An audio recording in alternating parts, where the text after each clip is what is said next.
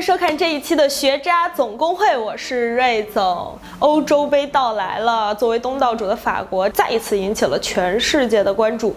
很多人啊想借助这次机会去法国吃吃吃、喝喝喝、买买买。而作为东道主的法国呢，他们派出的阵容也非常的令人期待。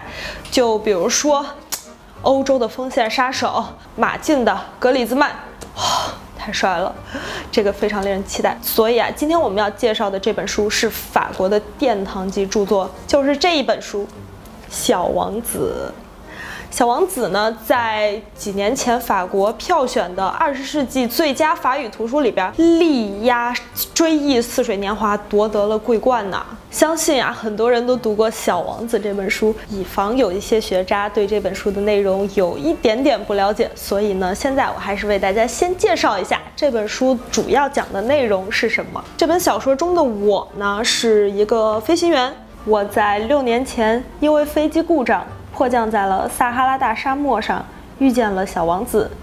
小王子住在一颗只比他大一丁点儿的小行星上，陪伴他的是一朵他非常喜爱的玫瑰花。但是花儿的骄傲虚荣伤害了小王子的感情，于是他开始了独自一人的宇宙旅行。小王子在旅途中到过六个星球，碰到过一个目空一切的国王，一个爱慕虚荣的人。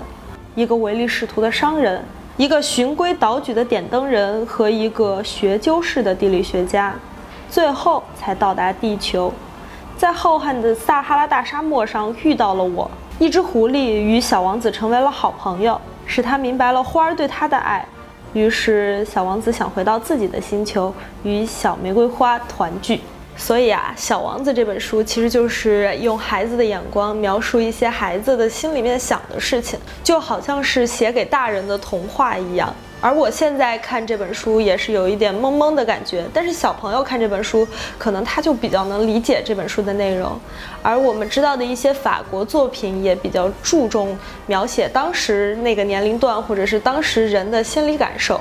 有一部我特别特别喜欢的法国电影叫《天使爱美丽》，它也是比较注重描述主人公的内心。就比如说，他曾经就。在那一刻，想象过这个世界上到底有多少人在高潮，然后把高潮的画面都想出来了。Le temps n'a rien changé. Amélie continue à se réfugier dans la solitude. Elle prend plaisir à se poser des questions idiotes sur le monde ou sur cette ville qui s'étend là sous ses yeux. Combien de couples, par exemple, sont-ils en train d'avoir un orgasme à cet instant précis 非常的脑洞大开。还有他喜欢的那个男主，不是喜欢收集那个拍照机里的那些照片吗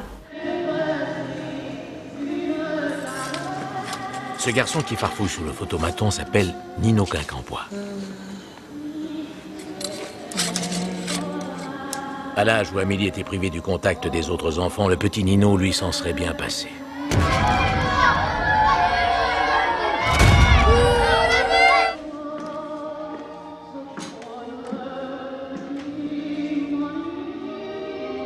Souvent, au même instant, à 9 km de distance, l'un rêvait d'une sœur et l'autre d'un frère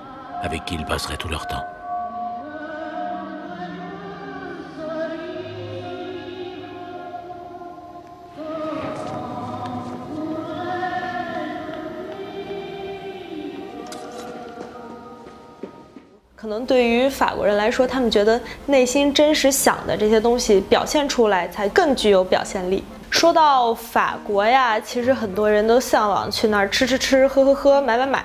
好的地方当然好，浪漫，环境优美，这些我们就不夸了。说一个不太好的用户体验吧，就是之前我有一个朋友，他是跟团去的，同团有一个大妈取了两万现金，他也不刷卡，取了两万现金，然后就放在包里。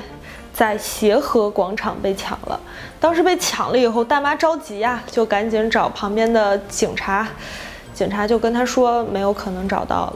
所以世界上可能还是没有完美的东西，所有的用户体验都要自己去了才能感受到。除了这方面呢，还有在这个浪漫的国度啊，送花也是非常普遍的。之前就体验过一个小女孩，直接就把花插到你的。包里或者直接就递给你，然后他也不跟你说中文，直接就比一个这样的手势，然后让你给钱。这样的情况在这个浪漫的国度尤为严重，可能其他地方也有吧。嗯，随着近几年中国人去法国越来越多了，其实商场里面有很多中国的导购。我还在商场里面遇到老乡了，不仅是遇到中国的老乡，还是昆明的老乡。有一个这样的事情，当时是看见有一个女士一直在那儿试用化妆品，然后她的团已经快要走了，于是那个导购直接用昆明话就跟她说。赶紧走了，赶紧走了，不要试了，就这样。我 们说回到这本书里边，有一个故事非常的有趣啊，就是小王子最后来到了地球。当时啊，小王子就问狐狸说：“呃，我可以驯服你吗？”小狐狸就说：“不要，因为到时候你离开了，我会伤心的。” Eh oh, viens jouer avec moi. Je ne peux pas jouer avec toi. Je ne suis pas apprivoisé. Que signifie apprivoiser? Cela signifie créer des liens. Pour moi, tu n'es encore qu'un petit garçon tout semblable à cent mille petits garçons. Et je n'ai pas besoin de toi. Et tu n'as pas besoin de moi. Pour toi, je ne suis qu'un renard semblable à cent mille renards. Mais si tu m'apprivoises, nous aurons besoin l'un de l'autre.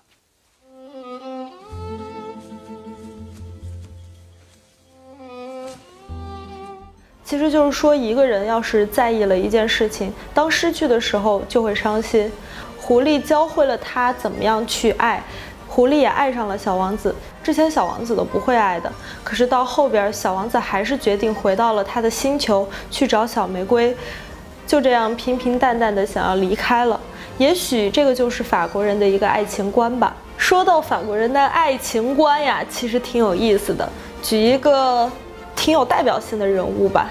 法国前总统萨科齐，就有人说呀，萨科齐一辈子都在谈恋爱，为什么呀？他敢在任期内离婚，而且又敢在任期内结婚，还是和一位超模结婚。其实对于一个政客来说，任期离婚其实是一个挺大的事情的。你看之前啊，克林顿出轨的时候，希拉里也没想着要和他离婚啊。你看希拉里现在，正途坦荡。所以由此可见，我们这个萨科齐是多么的敢爱敢恨，也可以看出来法国人对于爱情的这种观念也是非常有意思。说完了萨科齐这个代表性人物，我们说一说欧洲杯里的法国队。之前法国队的一些球员的桃色绯闻呀，也非常的多，像嫖娼啊什么的事情的也屡见不鲜。小王子是法国小朋友看的书，他们看的爱情观是这样的，这可和我小时候看的不一样。我小时候印象最深的一个爱情故事就是阿诗玛的故事。阿诗玛的故事讲的是什么呢？阿诗玛和阿黑哥从小啊就是天造地设、青梅竹马的一对恋人。等阿诗玛长大以后，有一个叫阿芝的就恶霸家的孩子看上了阿诗玛，他就想把阿诗玛占为己有，不断的向阿黑哥发起挑战，但是经常就是阿黑哥几剑就挡回去了，于是。阿芝就气急败坏，找了当地的邪神，邪神答应他发动洪水，把阿诗玛家的村庄淹了。阿诗玛当时为了救整个村庄里的人，就自己化身成了一座山峰，挡住了洪水。但是洪水是挡住了，可是阿诗玛再也变不回来了，他就变成了一座叫做阿诗玛的石灵啊！哎，阿黑哥啊，就每天守在阿诗玛那个石头旁边。